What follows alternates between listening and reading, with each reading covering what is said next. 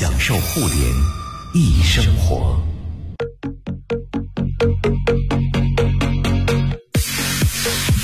享受互联易生活，这里是联谊会。大家好，我是盛博。各位好，张琪。哎，在有疫情发布会期间呢，我们联谊会都属于是灵活版本了啊。今天我们的灵活版本大概有十一分四十秒的时间。今天我们请来了我们的老朋友啊，呃，手机行业的。资深观察员黄浩，今天呢要和大家来聊聊啊年初发布的一些手机，包括今年大家在买手机方面值得的一些期待，比如今年又会有什么新的，什么卷轴手机呀，会不会发布呢？屏下摄像头啊等等啊，来黄浩来，欢迎黄浩。哎，老板主场各位听众大家好。哎，我们先来说说啊，我们俩都用了一段时间的这个刚刚发布的 vivo 的 X 六十 Pro，这是跟蔡司合作的，呃，这个光学镜这个影像的部分。呃，两个感受吧，我觉得第一块是影像方面，第二块是它的系统 Orange OS 方面，对吧？可是黄哥说说影像方面，你用下来感受怎么样？我觉得它已经代表，应该是代表了今年就是一款你你把话筒拉的离你近一些，对，能被大家所留意到的或者注意到的拍照比较好的手机的一个。呃，一个比较有意思的部分，一，呃，全焦段啊，就焦段一定要全啊。这个很多人用过了，比如说，有很多人说觉得，我觉得常备常备的这种焦距没什么用，但你用过之后，你就觉得它是有用的。二啊，今年越来越多的用户不是那么在意所谓的画质，嗯，因为都是要缩小，都是要被压缩的。更在意观感啊，所以说调色、调教、色彩风格成为了非常重要的部分。你看到今年所有的厂子在提所谓的计算摄影，计算摄影就不是真实的，但是它一定能让你更漂亮。比如说多帧合成，比如说夜景模式，比如说。做各种各样的好看的滤镜，包括人像模式，这个也是今年一个大趋势。所以我觉得大家买手机的时候，以后以前我们老讲究说所谓的画质画质，坦白了讲哈，你市面上只要买一千多块钱的手机，在白天就没有拍照画质特别差的。对，就是很多原来的摄影机构评画质啊，它是比如说随便拍一个楼，然后这个楼呢，他去看这个畸变怎么样，放到最大，这个窗户窗框清不清楚。但其实后来你发现，普通人看一张照片，我就在手机里看啊，你要的是好不好看，而不是。画不画质？以前你要在手机里面拍好看照片，你得拿各种 A P P 去修。哎，但现在比如说厂商给你提供几个简单易用的解决方案，直出。对，尤其是滤镜啊，因为对我们现在讲桥真的是讲直出，就是消费者不要想那么多事情。对。比如我们碰到了夕阳，碰到了什么东西，你以前我们要调各种参数才能拍出好看的来，不用。现在它是 A I 的能力就在此，对，它自动识别场景，识别到这个场景之后，开始自动去做一个适配，适配什么样的方案，我给你暗部提亮也好，做多帧曝光也好，给你把然后把。夕阳的颜色渲染的更血红一些，对对对对，或或者是比如说今天天气比较冷，今天我的蓝天再给你做的更更湛蓝一些也好，那这个其实目标都是为了让消费者直接一键按出来之后，它就是好看的照片。对，这个是王道，这个对消费者说是王道。没错，张先生说了，黄浩的语速相当于你们有二十一分钟。哎，其实我们已经播了一个小时了，大家可以关注一下新浪微博的联谊会和盛博的微博。一般我们在导播间等着的时候，就会用新浪微博的直播先开始直播了。对，我们四点钟呢发布会。转播，但是我们在导播间里面开始直播，开始聊了。哎，对对对，所以呃，大家如果要找我们的话，其实也可以关注一下，在这个呃新浪微博里找联谊会，互联网的联，小新闻字母 E 和开会的会，或者是盛博的微博都可以啊。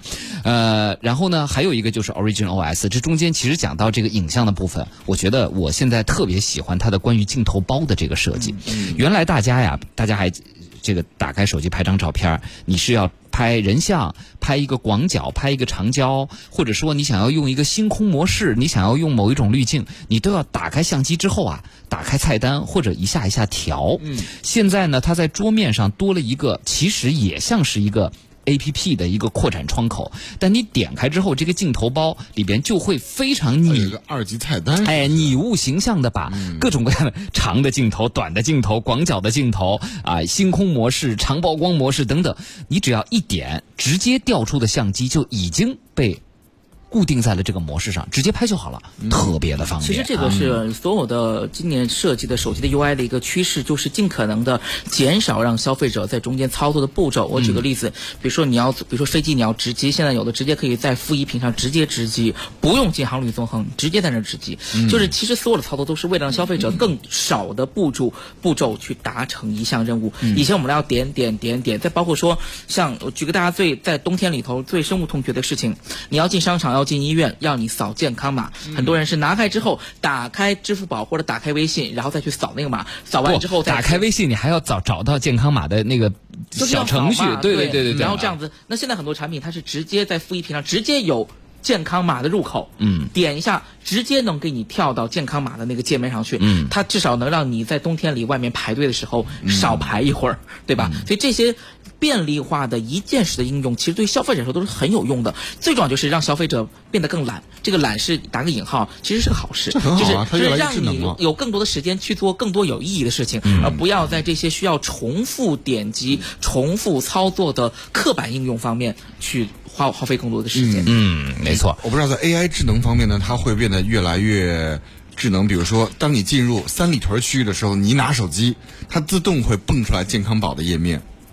什么意思？为什么去三里屯你就要蹦出健康宝啊？就是你进商场啊，进这些什么餐厅啊等等。啊，我明白你的意思了。但是它会来根据你的地理位置，包括你的使用习惯来默认打开 APP。是这样的，因为健康宝这个信息就是在什么点需要，可能这还没有跟厂商同步。但是刚才生活呃不是刚才张琪讲的这一点上，其实现在的手机都差不多都有了。比如说你去到去，比如说像 vivo 的手机其实有这个功能，包括我记得之前小米也有。你到了一个商场的旁边的话，它会弹出你附近有哪个商场，点进去。里面有优惠和打折信息。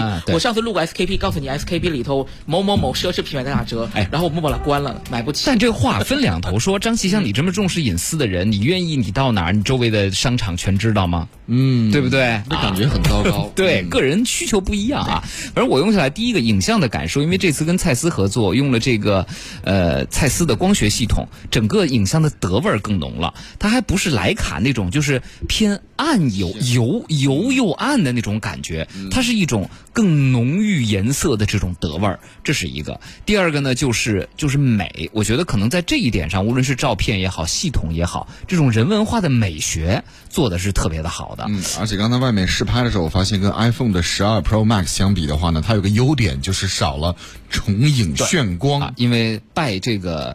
蔡蔡司的 T 镀膜，对啊，呃，据说接下来的超大杯 X 对着灯光对着日光灯拍就没有膜，对对，因为它镀膜，所以就不会有鬼影。超大杯的 T 星镀膜，那就是跟索尼的卡片机、跟索尼的相机同样的一个镀膜技术了。那时候，因为因为以前的时候，很多时候就是镜头会影响手机的成像效果，包括眩光或者是一些比较油油腻感的那种感觉哈。其实镀膜以前很少常常注意一个事情，因为手机那个树脂镜片是不好镀膜的。嗯，对。那现在有厂商来注意这个事儿，我觉得是个好事儿。而今年很多厂商，比如说小米，我们再讲例子啊，小米那个小米十一，今年最大的改进，它用同一个传感器，为什么它拍照比小米十好了很多？嗯，它舍得花钱换个好镜片，以前是球面镜片，所以拍照时候边缘都是虚的，连扫码都有问题，因为二维码中间是实的，旁边是虚的，所以扫码都扫不上。小米扫码不能挨得太近，对，扫码是新今年换了非球面镜头，这样的话，在这种就是成像这种，比如说这是一张畸变上，嗯，好了。很控制上就非常好了啊！好，这是这这个刚刚发布的一些大家比较关注的手机啊。那接下来我们来说说今年的趋势吧。比如说啊，今年几大旗舰让大家的期待啊，比如说最为最会玩花活的几家，第一个是 OPPO 的今年的 Find X 三，因为大家还记得 Find X 一那个那种感觉，啪一个当时这种。半个机身升上去啊，这种感觉。然后到 Find X 二到今年 OPPO 出了一个概念机是卷轴屏，哎，大家还挺期待的。然后呢，像这个 Nex 三会出什么样的新的技术？包括小米也好，呃，华为也好，其实这些手机厂家在终端大家会见到的技术，供应链早早的在年初，供应链的研发和。产量这个把它变成现实的能力，就决定了我们未来拿到的手机会有什么新功能。所以我们可以让黄浩来透一透大家关注的一些屏下摄像头啊、柔性屏啊等等的应用，今年会有哪些值得期待的东西？来，黄浩，我来讲三个部分。哎，对对对，话筒。好，我来讲三个部分。一个是屏下摄像头，屏下摄像头其实现在已经有上市的产品了，就中兴的产品。但那产品有个小问题，是你能明显的看出那个屏下摄像头那个区域跟别的区域不一样，因为它要平衡它。它其实可以做跟别的地方一样，但如果跟别的地方一样的话，它会导致说它的前置镜头的透光率是不 OK 的，对拍照是不好的，所以它采用了一种折中的方案，但这种方案目前看起来它会对显示效果产生一定的损失。虽然已经变成全面屏了，但是你还知道那儿是个摄像头因。为能看得出来。对，好，那到三呃到下一代的时候，因为其实有小米已经展示展示了下一代的屏下，它的可以看到的那个部分就已经就已经差不太多了。那么这项技术有望于是在今年的下半年开始投入正式的量产，所以这时候那个时候。真全面屏就开始广泛的又重新普及了，因为现在为什么真全面屏又消失了一段时间呢？是因为，呃，如果要做升降式摄像头的话，会有存在机身变得厚重的问题。你看今天大家都做这种轻薄的产品，对那这种前置这种升降可能就是不太 OK 的一个选择。你要放马达，放各种各样的部件儿嘛，对不对？第二个我们所以屏下摄像头今年是真正的全面屏，就是呃成熟化的全面全面屏就是在兼顾前置摄像头的拍摄效果和这个呃。屏幕显示的效果上，而不是说为了某项我要牺牲一下，因为现在有上市的产品，但是它其实相对说起来的话，它是为它是有所取舍的。下半年能看到哈。好，第一项，第二项，啊，呃，这个柔性屏手机，柔性屏手机在去年其实已经广泛的开始了一部分，像三星，三星在全球的 Galaxy 的 Fold 以及这个叫 Z Flip 这个产品线，其实已经卖了接近小一千万台了，这不算一个小数量了，包括。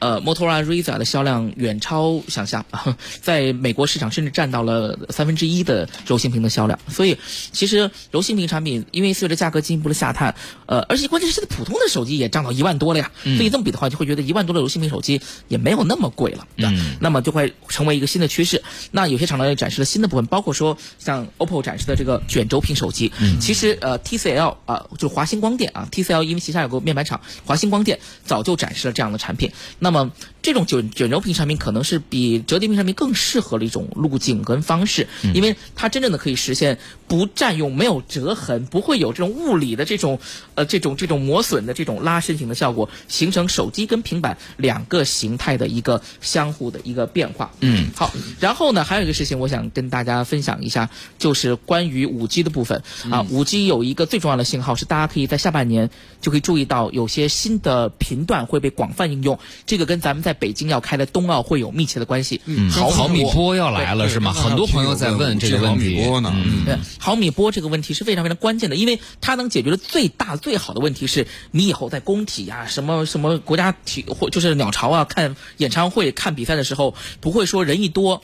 你那儿就网就断了，因为毫米波它虽然它的覆盖范围很有限，就很可能举个例子啊，咱们建国门这儿覆盖了一个毫米波基站，咱们电台有信号，旁边的英皇就没有信号，因为它的覆盖范围非常非常的有限。但是它最好的就是我们电台只要在它的覆盖范围之内，我就可以用极高的速率跟极大容量。举个例子，假设我们旁边的广播大厦那个演播厅里头塞了一共是一两千人在那开一个大型的颁奖典礼，嗯这时候这一两千人没有任何问题，发现场的明星的小视频之类都没有问题，嗯所以它能给我们带来的整个的速率跟容量的提升是非常明显的对。啊，就是对于大量人员聚集的时候，能够保证一个比较好的带宽。毫米波的，就是在五 G 中毫米波这个这个应用，应该大家也能够看得到。二零二零年在北京冬奥会的场馆附近就能看到。嗯，好的，哎呀，这个今天黄浩的语速果然做出了二十一分钟的感觉啊，其实就这样了啊，大家也可以在新浪微博上关注盛博的微博或者是联谊会的微博，我们的节目呢